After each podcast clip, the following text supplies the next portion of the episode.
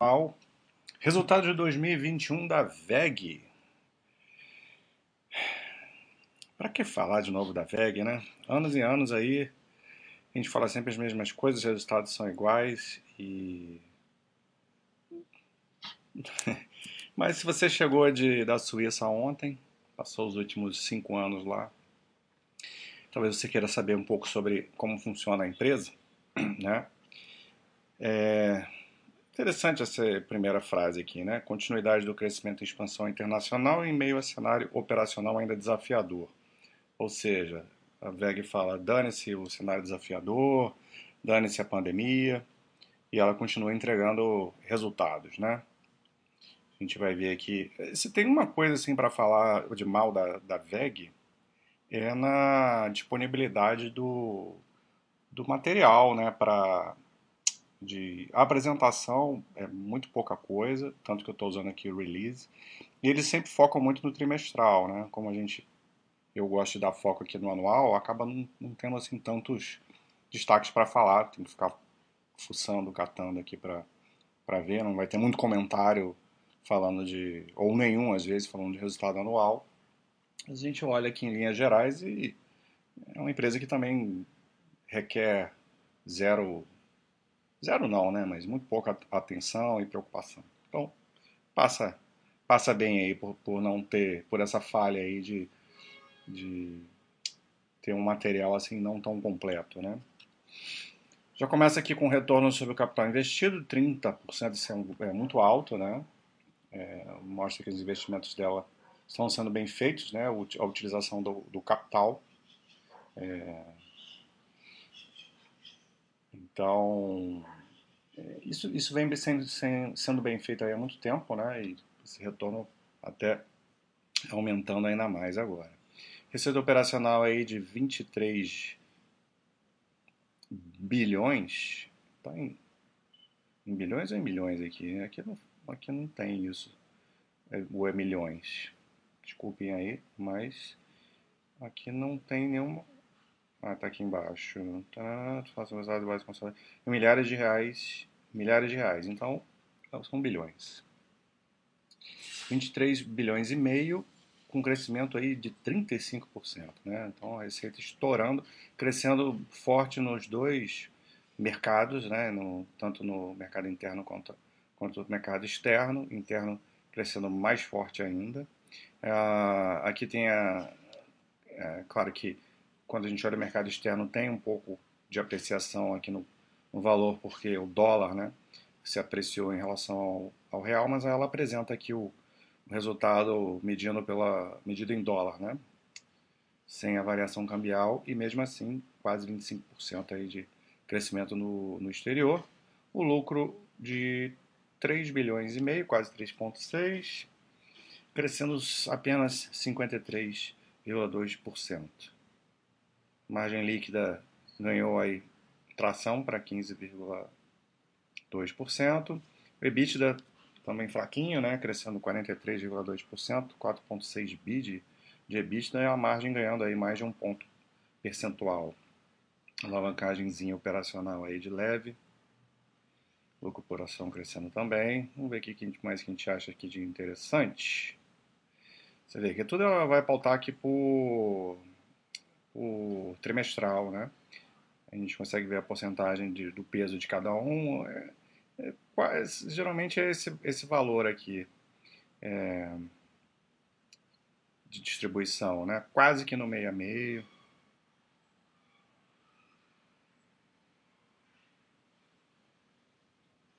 Aqui por região geográfica, mais para a gente conhecer que a empresa ela opera em todos os continentes, né? nas Américas, na Europa, na África e na, na Ásia Pacífico aqui, não tem Oceania, mas não sei se esse Pacífico aqui tem alguma relação, mas isso também não é importante. E em termos de porcentagem, né, é muito equilibrado também, né? Tirando a África, obviamente, mas os outros todos estão diversificados aí por regiões também. Aqui vai falando né, dos negócios da empresa, para quem ainda não sabe, né, ela, ela divide seus negócios em três, em três grandes segmentos. Todos eles são, são obviamente segmento industrial, mas é, com algumas pequenas diferenças, né? Tem equipamentos eletrônicos industriais que sempre foi assim, é, vamos botar aí o core, o core da empresa, né? Da onde vem a maior força aí da, dela, é, que ela fornece não só motores, né? Mas todos os tipos de equipamento ligado ligado a essa parte de motor, que, é, que ela explica bem, né? É, motor elétrico, redutor, equipamento de automação, é, que vão ser usados nos diversos tipos de segmentos industriais. E existe uma diferença entre produtos de ciclo curto e produtos de ciclo longo. Ela faz essa diferenciação. Né? Eles têm um comportamento diferente no mercado. O ciclo curto é, costuma ser mais afetado assim por, por, crises momentâneas, né? mas também voltam mais rápido. E os de ciclo longo, o próprio nome já diz, né? O ciclo longo são aquelas coisas, são aqueles, aqueles contratos de vendas que ela, que ela vai acertar por, por, por grandes períodos. Então, isso é, isso é legal, porque mesmo em épocas que, sei lá, você tem uma grande crise, né? A gente viu isso na época da pandemia, esses produtos de ciclo longo seguraram bastante o resultado, né? Não estava tendo demanda aí por, por, de ciclo curto, mas estava rodando bem lá os de ciclo longo. Então, eles, eles se complementam bem.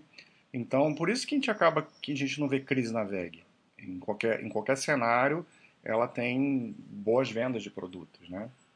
Óbvio que não é só isso, mas ela tem muito, muito grande escala e uma execução, né, muito boa. Eu tenho uma marca muito forte, né, conquistou isso aí anos e anos é, de, de, de, de ganhos de participação no mercado pela qualidade dos seus produtos e a, e a empresa que ela é hoje, né?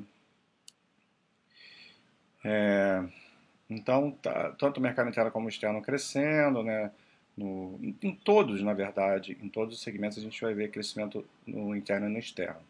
Tem essa parte de geração, transmissão e distribuição que ela veio, foi aumentando assim ao, ao, aos pouquinhos ao longo dos anos, né? Se você for pegar o resultado da empresa, não sei precisar, mas de 10 anos para trás, isso aqui, não sei se já existia ou era, ou era mais marginal. E hoje ela já tem uma participação aí quase que. É, é, ainda tem um, um, grande, um grande espaço, mas é bem relevante, né? 36,3% contra 49,8% da parte de, de industrial eletrônico, né? Então a parte de GTD são equipamentos que ela vai fornecer para para as empresas que lidam com isso, né? Como por exemplo uma End da vida, né? Um cliente da da VEG. Então ela vende aí aerogerador, kit de geração solar, gerador elétrico, é, tudo isso estou lendo que está tá escrito aqui, tá?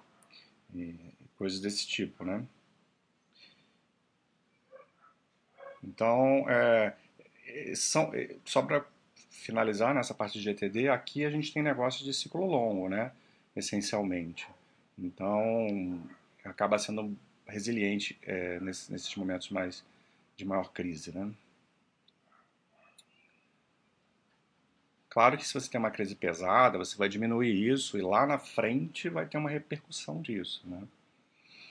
Porque também caem os pedidos de ciclo longo, mas é, eles vão se sobrepondo, né? Então acaba que você não vai ter muito, muito problema ao longo do tempo. E aqui a parte de motores comerciais, né, que provavelmente você tem alguma coisa da, da VEG na sua casa, né, que são, são esses motores que são utilizados em, em eletrodomésticos, né. Então, são, é um mercado aqui de ciclo mais curto, né, e tem uma, uma participação pequena na receita aí, de menos de, de 10%. Mas crescendo bem também com a retomada aí das, da atividade econômica, né, isso voltou a crescer.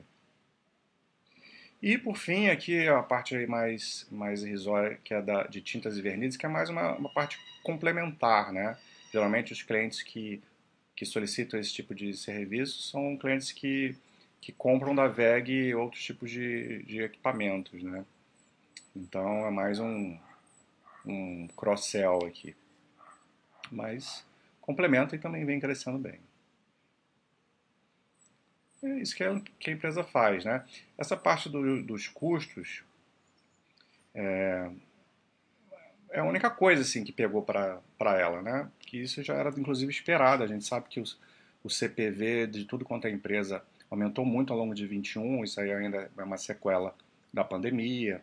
Né? Em 2020 a produção de praticamente tudo no mundo parou, né? E quando a economia voltou não existia, existia muita demanda e não existia oferta. Então isso inflacionou o custo da, do, dos produtos, você não tem para é, no mercado e isso acaba pressionando aí a margem bruta, né? Então, obviamente, era esperado um aumento e a gente vê que aqui tem o saldo trimestral, né? Veja como o crescimento do, desse custo ele é muito superior ao crescimento da receita, aqui analisando o trimestre, né? E isso vai impactar na sua margem bruta, né? Você vai ter essa pressão na, na margem bruta. Eu não sei se lá atrás tinha alguma coisa. É, não tem. Enfim, é o que eu falei, né? Aqui pela apresentação a gente vai ter que ficar catando essas coisas em outros lugares porque ela vai focar no, no trimestral. Veja aqui, ó, isso aqui fica muito claro como, como isso, isso pesa, né? Porque a composição do, do CPV ela é majoritariamente, assim, em muito, com a parte de material, que é justamente essa parte que ela não tem, que ela tem menos controle de preço, né? Que são as commodities que ela compra para tudo que ela, que ela fabrica, ela precisa é, dessas commodities, né? Então, tudo isso com preço alto pressiona muito. Isso foi o único fator que pegou um pouco para ela e para fazer com que o EBITDA não viesse com a mesma força que, que o crescimento das receitas. Mas isso também é algo que é, que é temporário. Né? Aqui também não vai ter a parte de, de anual, só trimestral. A gente passa aqui, realmente acho que eu estou gastando muito tempo num, num vídeo da VEG que eu não, não precisaria gastar. Geração de caixa operacional 940 é, milhões no ano de 2020, né? forte geração de caixa. É, tá aqui, né, o fluxo de caixa todo dela, os investimentos financiamento e a posição de a, a, Caixa, ela é uma empresa que não, não opera com, com dívida líquida, né? Então tem caixa líquido. Então a alavancagem não existe para essa empresa. A gente já falou do ROIC, crescendo bastante. Aí os investimentos que foram acelerando né, aqui para o fim do ano, conforme as coisas foram, em, em, é, entre aspas, voltando ao normal aí na, na parte econômica, né? Gasto com pesquisa e desenvolvimento é um percentual baixo em relação à sua receita. Aqui a gente vê o caixa líquido, né? De 1,8 bi. É, até caiu aqui bastante, né? Quase, quase pela metade em relação a 2020. É, deixa eu ver se eu acho aqui o que que, o que, que foi o principal é, foi o aumento desses financiamentos mesmo, né? Que a gente viu aqui nessa aqui com aumento aqui no fluxo de caixa de, de financiamento. Mas bem tranquilo, né? Muito caixa. Distribui também dividendos. 53,1% do um payout dela.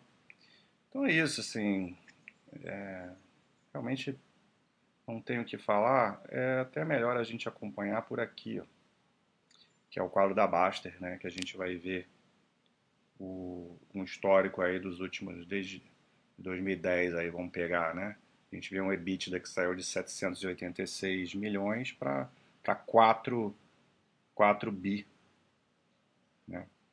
É, e 600. Então é, é, bizarro, né, essa, o crescimento dela aí nesse período aí de pouco mais de 10 anos, né? Uma década praticamente. É, mantendo uma margem, até crescendo a sua margem, né, sua margem EBITDA. Lucro também vem, vem, vem atrás, né? Crescimento aí que saiu lá de 533 milhões para 3,3 bi. Então, realmente uma empresa espetacular aí nos números e sem, sem alavancagem. Aqui a gente vê o fluxo de caixa operacional dela, né? Sempre muito forte, obviamente que tem algumas oscilações. Esse ano ela teve que fazer muita é, segurar coisa no capital de giro por conta de estoque, porque com essa questão que eu falei do custo aí do do aumento do custo porque não tem material no mercado, né? Então ela teve que aumentar muito o estoque dela para não correr o risco de não, não ter material para sua demanda de pedidos, né? Então isso acaba influenciando aí o, o fluxo de caixa, né? Então, uma, mais nada demais, tá? Isso depois volta, né? E é isso. Aí o retorno espetacular ao sócio. Um abraço, desculpem aí o, o vídeo acabou ficando mais longo do que eu imaginava e acabou que eu não tinha muita coisa para falar, né? Mas é porque é uma empresa que não tem preocupação nenhuma para quem é sócio dela. Um abraço.